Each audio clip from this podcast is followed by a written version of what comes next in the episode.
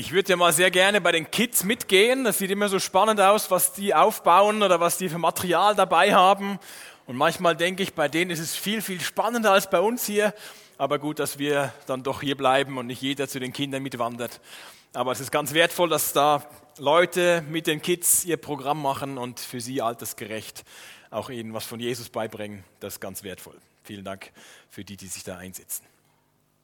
Jetzt sind wir gerade in der Zeit von den Jahresrückblicken. Vielleicht macht ihr das persönlich, dass ihr überlegt, was war eigentlich in diesem Jahr alles.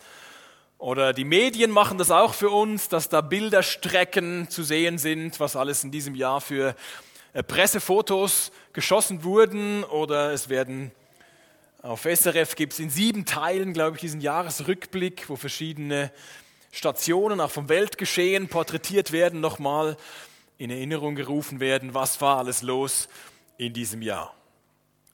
Und ihr habt gleich die Chance, wie gesagt, auch selber von euch etwas zu berichten. Das kann was Positives sein, das kann auch was sein, wo ihr einfach teilen wollt mit den anderen, was noch gar nicht so positiv vielleicht ist. Aber dass wir da auch Anteil nehmen, Anteil geben an unserem persönlichen Erleben. Ich bin gespannt. Jetzt diese Jahresrückblicke in den Medien, die schaue ich mir noch gerne an, um eben nochmal drauf gestoßen zu werden. Ach genau, das war dieses Jahr alles los und, und, und das auch noch und das ist vorgefallen und das war los. Jetzt ist leider im Jahr 2023 doch vieles Negative auch passiert und negative Schlagzeilen gibt es im Rückblick von diesem Jahr und das Positive, das es auch gab, rückt da manchmal ganz schnell in den Hintergrund und vergisst das dann wieder. König David hat den Psalm 103 geschrieben, genau mit dem Ziel, dass das Positive, auch das Positive, das Gott getan hat, das Gott ihm geschenkt hat, dass das nicht in Vergessenheit gerät. Es gibt so einen, einen markanten Vers da drin, der heißt, wo er sich selber zuruft, vergiss doch das nicht, was Gott Gutes getan hat. Wir lesen diesen, diesen Psalm oder ich lese ihn vor in, in vier Etappen und teile ein paar Gedanken dazu. So unter der Überschrift 10.000 Gründe gibt es, die David dort aufzählt oder die uns selber wahrscheinlich noch, wenn wir die aufzählen würden, einfallen, wofür es gibt, dass wir Gott danken für das, was er tut und dafür, wer er ist. Psalm 103 von David. Lobe den Herrn meine Seele und alles in mir preise seinen heiligen Namen. Lobe den Herrn meine Seele und vergiss nicht das Gute, das er für dich getan hat. Er vergibt dir alle deine Sünden. Er heilt alle deine Krankheiten. Er führt dein Leben aus der Todesnähe. Er schmückt dich mit einer Krone. Sie besteht aus Güte und Barmherzigkeit. Er versorgt dich mit Gutem, Dein Leben lang. So fühlst du dich jung wie ein Adler. So diesen ersten Teil kann man überschreiben mit, dass er sich selbst auffordert oder selbst aufruft, komm, lobe den Herrn. So wie man vielleicht sich selber sagt, komm schon, ähm, los jetzt oder, oder auf geht's sich selber antreibt, so sagt David das zu sich selber, komm schon, lobe den Herrn, meine Seele. Und dieses Wort Seele, das taucht an einem Alten Testament über 700 Mal auf, an verschiedenen Stellen in den verschiedensten Büchern des Alten Testaments. Über 700 Mal dieses Wort Seele und auch mit ganz unterschiedlichen Bedeutungen. Mal meint es einfach den Teil unseres Körpers, den wir nicht sehen. Oder den Körper können wir sehen und, und anfassen, aber die Seele sehen wir nicht. Oder es meint den Sitz unserer Gefühle, wenn es heißt, die Seele weint oder, oder anderes, wo Gefühle zum Ausdruck kommen. Oder Seele meint doch einfach den Menschen an sich als lebendiges Wesen. Bei der Schöpfung sehen wir es zum Beispiel, wie dort beschrieben ist, wie Gott dem, den Menschen formt und ihm Leben einhaucht. Steht dort in 1. Mose 2. Und der Mensch wurde ein lebendiges Wesen. Und dort steht das Wort Seele. Der Mensch wurde lebendig. Das heißt, das kann auch einfach Seele, kann auch für den Menschen an sich stehen. Und so meint das, glaube ich, David hier, dass er sagt, ja du also, oder ich selber, ich will Gott jetzt loben. Und er ruft sich selber dazu auf. Und er sagt, alles in mir preise seinen heiligen Namen. Also er will nicht nur mit dem Kopf so irgendwie theoretisch darüber nachdenken, dass es da ja möglicherweise einen Gott gibt und dass man dem ab und zu danken könnte, sondern er will mit allem, was er ist und hat, mit seinen Gefühlen, mit seinem Wollen, mit seinem Tun, mit seinen Worten, mit seinem ganzen Sein, will er Gott preisen. Und genau das ist das, was Gott auch seinem Volk gesagt hatte. Es gibt im Alten Testament diese markante Stelle im fünften Mosebuch, wo Gott sagt, du sollst den Herrn, deinen Gott, lieben mit allem, was du bist und hast, mit deinem Herzen, deinem Verstand, deiner Seele, deiner Kraft. Und Jesus greift das auf und wiederholt das und bestätigt das im Neuen Testament, als er gefragt wird, was ist eigentlich das Wichtigste von dem ganzen langen Gesetz im Alten Testament, was ist das Wichtigste? Dann nennt Jesus genau das. Mit allem, was du bist und hast, Gott zu lieben. Eben auch mit deiner Seele oder mit deinem ganzen Menschen. Und genau das will David hier tun. Ich glaube, er hat verstanden, dass Gott zu loben eine Kernaufgabe von uns Menschen ist. Warum wir überhaupt auf dieser Erde sind. Warum Gott uns den, den Körper gegeben hat mit den verschiedenen Funktionen, warum Gott uns in das Leben reingestellt hat, die Begabungen gegeben hat, die er uns geschenkt hat, ganz unterschiedlich gemacht hat, damit wir das entdecken und einsetzen können und kreativ sein können und füreinander da sein können, aber damit wir mit dem, was wir sind und haben, ihn ehren. Mit allem, was wir sind und haben. Und dann sagt er weiter, und vergiss nicht, was er dir Gutes getan hat. Vergiss es nicht. Wir sind, auch ohne Demenz, sind wir so schnell dabei, das zu vergessen, was Gott getan hat. Oder auch was andere Menschen uns Gutes getan haben, aber eben auch das, was Gott uns Gutes getan hat. Darauf weist Gott auch sein Volk schon hin im fünften Mosebuch, Kapitel 4. Nehmt euch jedoch in Acht. Vergesst niemals, was der Herr für euch getan hat. An diese Dinge sollt ihr euch erinnern, solange ihr lebt. Und ihr sollt euren Kindern und Enkeln davon erzählen. So, das fünfte Mosebuch blickt ja zurück auf die lange Zeit in der Wüste, als das Volk Israel dort unterwegs war. Und dann sind sie so an der Schwelle ins versprochene Land. Und Mose wiederholt nochmal das, was wichtig war bis dahin. Und er sagt im Auftrag von Gott, und jetzt, wenn ihr in dieses Land geht, wenn ihr in dieses Gebäude geht für uns, dann, dann vergesst nicht, was Gott in der Vergangenheit alles Gutes getan hat. Erinnert euch daran und dankt ihm dafür und erzählt es weiter. Und David steigt hier im Psalm 103 wie in so ein Selbstgespräch ein. Er sagt, du, und er meint sich, du, vergiss du nicht, was Gott Gutes getan hat der dir Sünden vergibt, der dir geholfen hat. Damit meint er nicht den Leser, der diesen Psalm liest, er meint sich selbst damit und ruft sich auf, das nicht zu vergessen und Gott dafür zu danken. Und spannend eben als allererstes, woran er sich erinnert und immer wieder erinnern will, ist, dass Gott ihm seine Sünden vergeben hat. Das allererste, was hier genannt wird, Vers 3, er vergibt dir alle deine Sünden. Und wenn wir die Geschichte von David nachlesen in, in den Samuel-Büchern, dann sehen wir genau das, dass David das erlebt hat, dass Gott ihm schlimme Sünden vergeben hat. Oder wir haben heute so den, oder auch Kindern wird, wird oft so in, in Kinderbüchlein oder Ausschnitten aus der Bibel so der König David als das große Vorbild hingestellt, was er ja auch war. Er hat Gott mutig vertreten und hat diesen Riesen besiegt und hat äh, als König Großes getan. Aber es gibt eben auch diese andere Seite von dem großen König David, der einen Mord begangen hat, der die Ehe von dem Uriah zerstört hat, der gelogen hat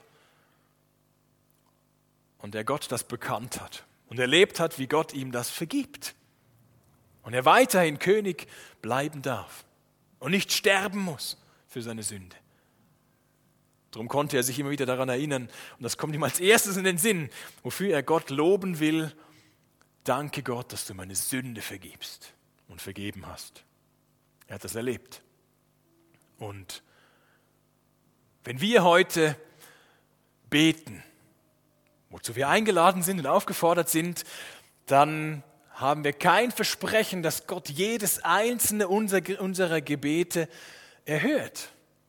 Aber dieses auf jeden Fall. Wenn wir ehrlich zu Gott kommen und ihn um Vergebung unserer Schuld bitten, dann erhört er das immer. Das Zweite, was David nennt, er heilt alle deine Krankheiten. Das ist genauso ein Vers, den wir nicht nehmen dürfen, wenn wir die Bibel einfach zufällig irgendwo aufschlagen und lesen. Er heilt alle deine Krankheiten, als wollte Gott mir das jetzt sagen. Er heilt alle meine Krankheiten. Dann gehen wir nicht so mit der Bibel um, wie, wie Gott sie uns gegeben hat. David hat das anscheinend erlebt. Er, schrie, er spricht hier zu sich, erinnert sich, dass er oder jemand aus seinem Umfeld vielleicht gesund geworden ist und Gott eine Krankheit geheilt hat. Wir haben in dem Fall hier nicht das Versprechen für alle Zeiten, dass das auf dieser Erde so sein wird. Jetzt kann man hier auch eine andere Bedeutung noch sehen, weil es im Hebräischen, wie das so gedichtet ist hier, so ein Psalm zum Beispiel, ist das ganz oft so in zwei Teilen in einem Vers. Parallelismus, sagt man dem, also zwei parallele Aussagen. Er sagt zuerst, die Sünde hast du vergeben und gleich hinterher sagt er, Krankheit hast du geheilt. Man kann es auch so verstehen hier, dass das eigentlich in die gleiche Richtung geht. Dass er Sünde vergeben bekommen hat und Krankheit auch als etwas Negatives, als etwas, wo er sagt, Gott hat mir auch das weggenommen.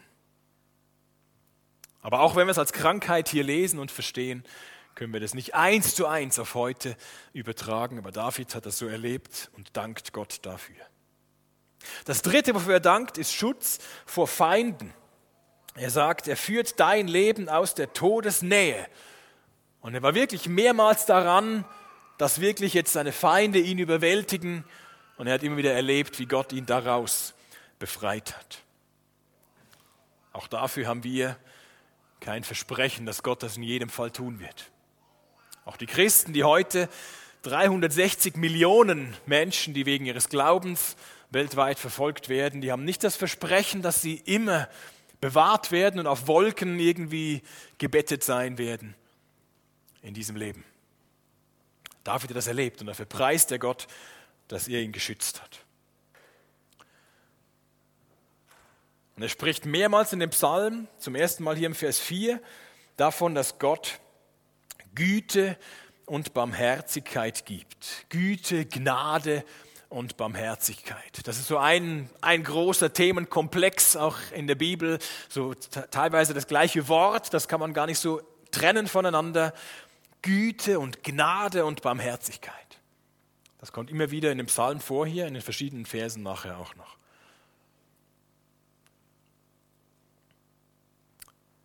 Wie wäre das, wenn wir einerseits das nachher uns erzählen gegenseitig, was wir dieses Jahr erlebt haben, aber wenn wir auch heute und in den nächsten Tagen uns Zeit nehmen dafür, das, das aufzuschreiben.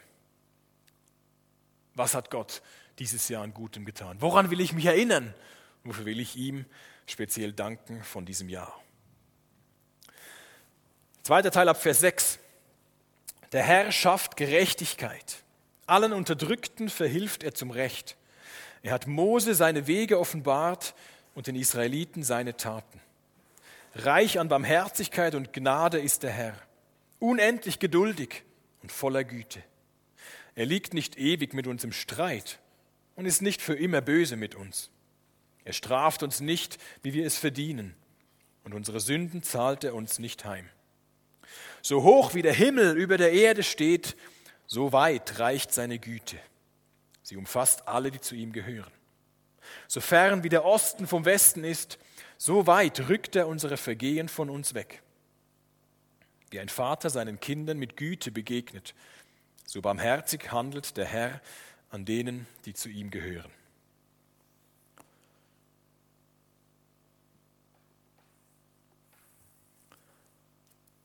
Er spricht hier im zweiten Teil über Gottes Segen, den er erlebt hat oder den noch viel mehr erleben als nur er selbst, sein ganzes Volk. Und er spricht über Gottes Charakter. Er spricht davon, dass Gott Gerechtigkeit bereithält für die, die unterdrückt waren oder unterdrückt sind. Er denkt da sicher daran, dass sein Volk, eben die Israeliten aus Ägypten, wo sie unterdrückt waren, befreit wurden. So ein Merkmal oder ein Meilenstein, den sie als Volk erlebt haben, wo sie immer wieder sich daran erinnert haben, das hat unser Gott für uns getan. Er hat uns befreit. Mose ist hier erwähnt zum Beispiel.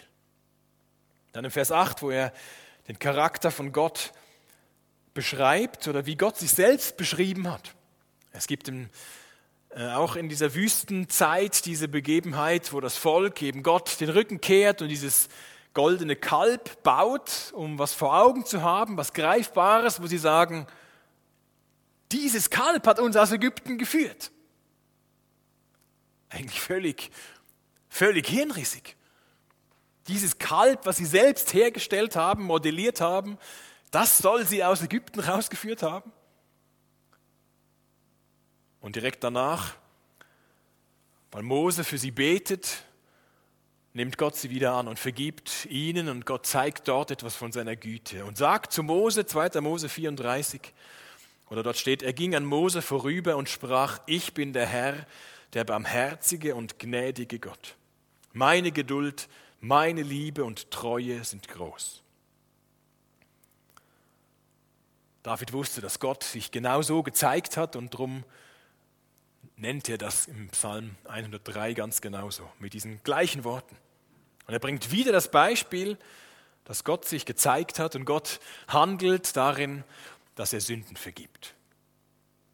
Er bringt drei Vergleiche. Der erste Vergleich, Himmel und Erde. So hoch wie der Himmel oder so weit wie der Himmel von der Erde entfernt ist, so weit lässt er unsere Verfehlungen von uns sein. Also mehr geht nicht, oder? Oder die größte Dimension, die man sich vorstellen kann, wie weit der Himmel von der Erde weg ist, so weit und so groß ist seine Gnade. Mehr geht nicht. Zweiter Vergleich, der Osten und der Westen. Oder hier steht Sonnenaufgang, Sonnenuntergang eigentlich, so wie man es damals auch schon gesehen hat natürlich, wo die Sonne aufgeht im Osten und wo die Sonne dann untergeht im Westen. Mehr geht nicht. Die Vergebung ist definitiv. Der dritte Vergleich, wie ein liebevoller Vater, der seinem Kind hilft, das ihn braucht. So ist Gott mit denen, die zu ihm gehören oder die ihn fürchten. Jesus greift das auf im Neuen Testament in der Bergpredigt und er sagt, Matthäus 7, ihr Menschen seid böse. Trotzdem wisst ihr, was euren Kindern gut tut und gebt es ihnen. Wie viel mehr Gutes wird dann euer Vater im Himmel denen geben, die ihn darum bitten.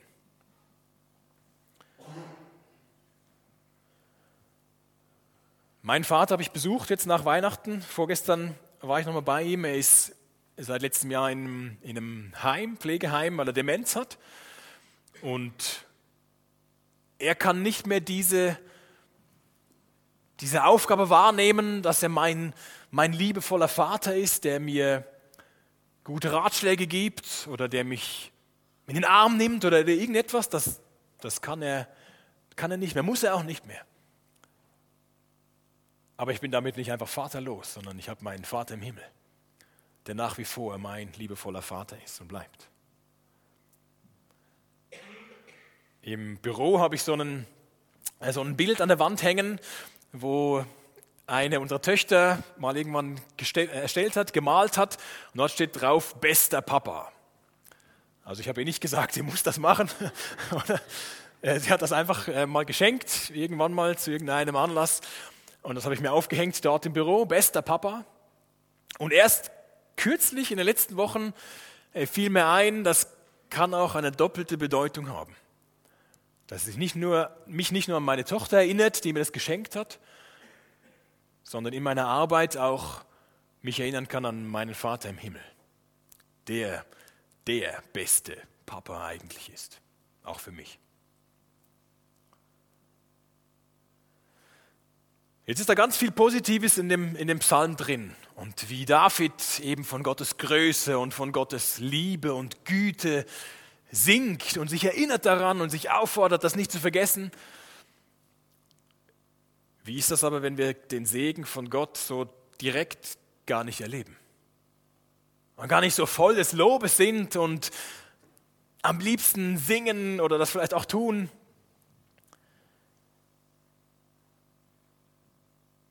glaube, es gibt zwei Gründe, für die wir Gott zu allen Zeiten loben können. Der eine Grund ist sein Charakter, der immer gleich bleibt, dass er der gütige, gnädige und barmherzige Gott ist. Der zweite, zweite Grund ist, dass das bis heute eben gilt mit der, mit der Vergebung, der Versöhnung. Das Evangelium von Jesus wird nicht irgendwie hinfällig, dass er sein Leben gab dass er auch verstanden ist, dass es bis heute der Fels ist, auf dem wir stehen können. Dass wir uns verlassen können auf ihn, der seine Liebe bewiesen hat, auch für uns. Vers 14 geht weiter, denn er weiß, was für Geschöpfe wir sind. Er denkt daran, dass wir nur aus Staub bestehen. Der Mensch ist so vergänglich wie das Gras, er blüht wie eine Blume auf dem Feld wenn der Wind über sie hinwegfegt, ist sie dahin. Wo sie gestanden hat, bleibt keine Spur von ihr. Doch die Güte des Herrn bleibt bestehen, von Anfang an bis in alle Zukunft. Sie bleibt bei denen, die zu ihm gehören, und seine Gerechtigkeit bei den Kindern und Enkeln. Sie gilt denen, die an seinem Bund festhalten, an seine Gebote denken und danach handeln.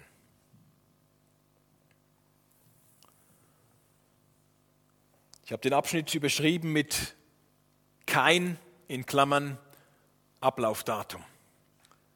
Wir Menschen, steht dort, wir Menschen haben ein Ablaufdatum und das ist Gott bewusst. Er weiß das, dass wir Menschen ein Ablaufdatum haben. Wir haben uns dieses Jahr als Kirche verabschieden müssen von lieben Menschen, von Ruth Neukomm, von Walter Lanz und von Fritz Stettler die uns neu gezeigt haben, auch unser Leben wird irgendwann zu Ende sein. Wir haben ein Ablaufdatum. Im Vergleich dazu Vers 17, doch die Güte oder Gnade des Herrn bleibt bestehen. Sie bleibt bestehen für alle, die an seinem Bund festhalten. Ja, er, er rettet uns, er nimmt uns in die Beziehung hinein und er fordert uns auf, bei ihm zu bleiben an ihm zu bleiben, in ihm zu bleiben. Der letzte Teil ab Vers 19. Der Herr hat im Himmel seinen Thron aufgestellt, als König herrscht er über die ganze Welt. Lobt den Herrn, ihr dienstbaren Engel, ihr starken Helden, die sein Wort ausführen und seine Befehle entgegennehmen. Lobt den Herrn, ihr himmlischen Heere, ihr treuen Diener, die seinen Willen tun. Lobt den Herrn, ihr alle, die er geschaffen hat, an allen Orten, die seine Herrschaft umfasst. Lobe den Herrn, meine Seele. Am Schluss nochmal das, was er zu Anfang schon sagte, lobe den Herrn, meine Seele. Aber er bleibt nicht dabei stehen, er ruft das ganze Universum auf. Alles, was geschaffen ist, alle Engel ruft er auf, Gott zu loben. Jetzt glaube ich, dass die Engel das sowieso tun. Man muss sie wahrscheinlich nicht daran erinnern, Gott zu ehren. Vielleicht führt sich David das hier mehr vor Augen. Ich bin nicht alleine. Ich lobe Gott mit, mit so vielen anderen Engeln. Und ich rufe aber auch die gesamte Schöpfung, alle Menschen dazu auf, Gott zu ehren, Gott zu loben. Es gibt andere Psalmen, 150 zum Beispiel, wo es heißt, alles was atmet, soll ihn ehren, soll ihn loben.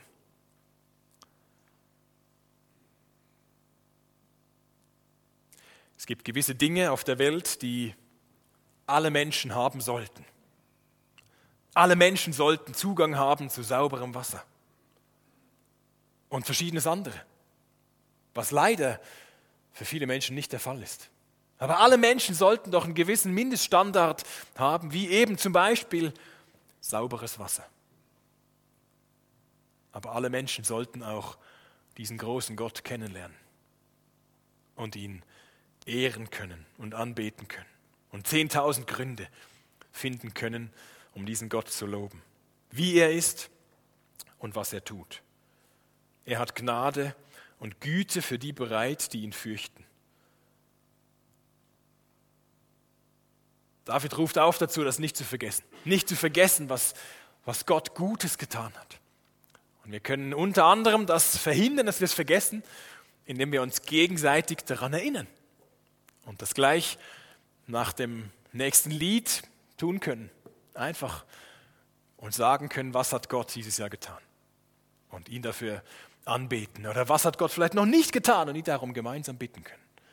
Dass wir ihn loben, ihm alles zutrauen und nicht vergessen, was er Gutes getan hat. Ich bete.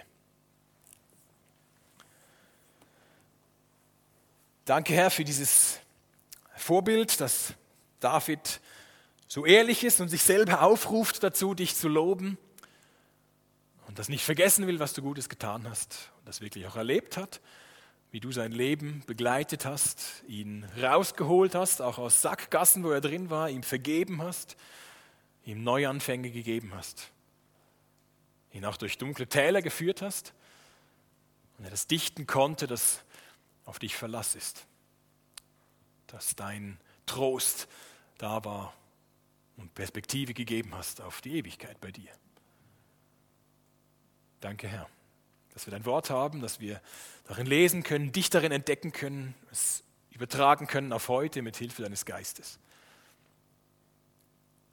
Hilf uns, dich zu loben. Hilf, dass das ansteckend ist, dass das andere sehen und andere erkennen, dass du in unserem Leben bist. Dass wir das teilen, was du getan hast und wer du bist dass viele Menschen noch die Gelegenheit haben, dich kennenzulernen und auch dich, zu dich anzubeten und dich zu loben. Danke dafür. Amen.